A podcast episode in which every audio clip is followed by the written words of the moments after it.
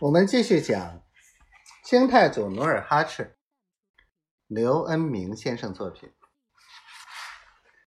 袁崇焕眼看军心动摇，城池难保，暗想：虽然明军多数英勇，但城中炮石火器毕竟有限，更不可能指望高地派兵来援。想到这里，他决定速战速决。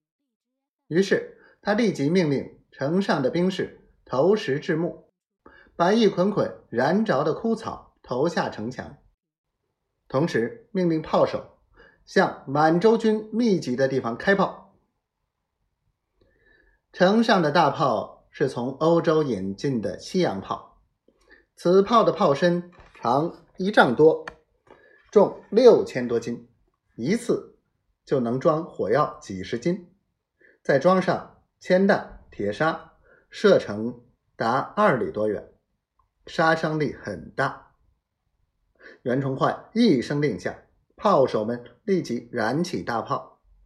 刹那间，炮声震耳，火光一片。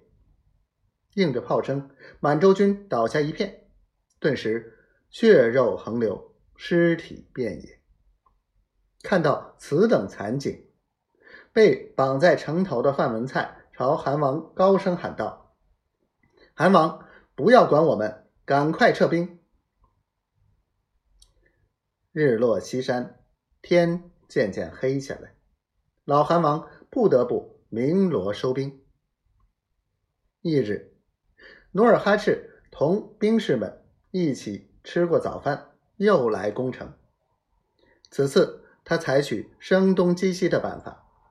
一面组织学城战，一面组织佯攻，以消耗明军的炮火。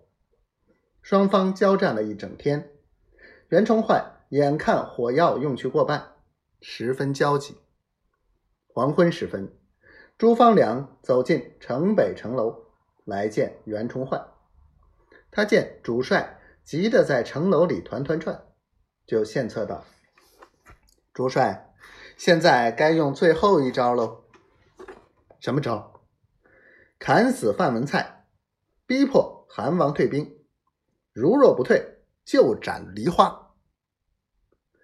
袁崇焕立即采纳了朱方良的毒计，立刻命令全城四面同时开炮。袁崇焕站在炮前，亲自指挥，守城的炮手居高临下，见哪里满洲军多，就往哪里开炮。一时炮声隆隆，火光夹着巨石沙弹，如风似雨，打到哪里哪里死伤一片。